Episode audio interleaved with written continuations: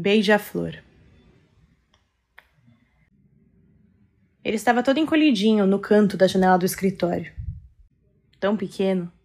Toquei-o de leve e ele logo bateu as asas, assustado. Um beija-flor. Nunca tinha visto um mais lindo. Habitual por aqui, passarinhos que ficam presos por causa dessas janelas de vidro. Não engano. Por vezes encontramos algum morto, mas normalmente estão vivos apenas exaustos das tentativas de sair, resignados após tantas investidas contra o vidro. Você nunca teve coragem de recolher os corpos.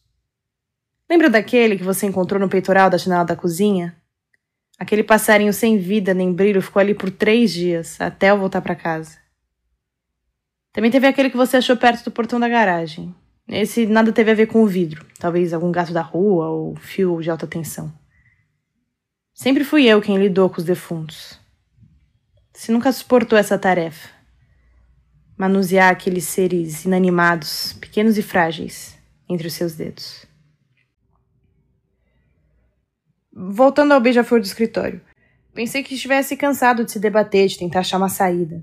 Encurralado. Já tinha visto acontecer tantas vezes. Uma breve suspeita de que ele estivesse ferido me tomou, mas tentei não pensar nisso. Abri a janela rápido para que ele pudesse escapar, se assim o quisesse. Desejei que ele conseguisse fugir dali.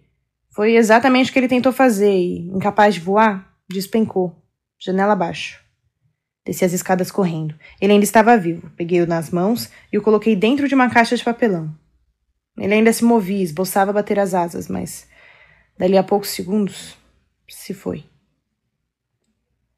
O beija-flor permaneceu comigo por semanas, embora já o tivesse enterrado.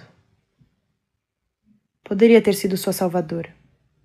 Mas o desespero, a inaptidão, o erro de julgamento.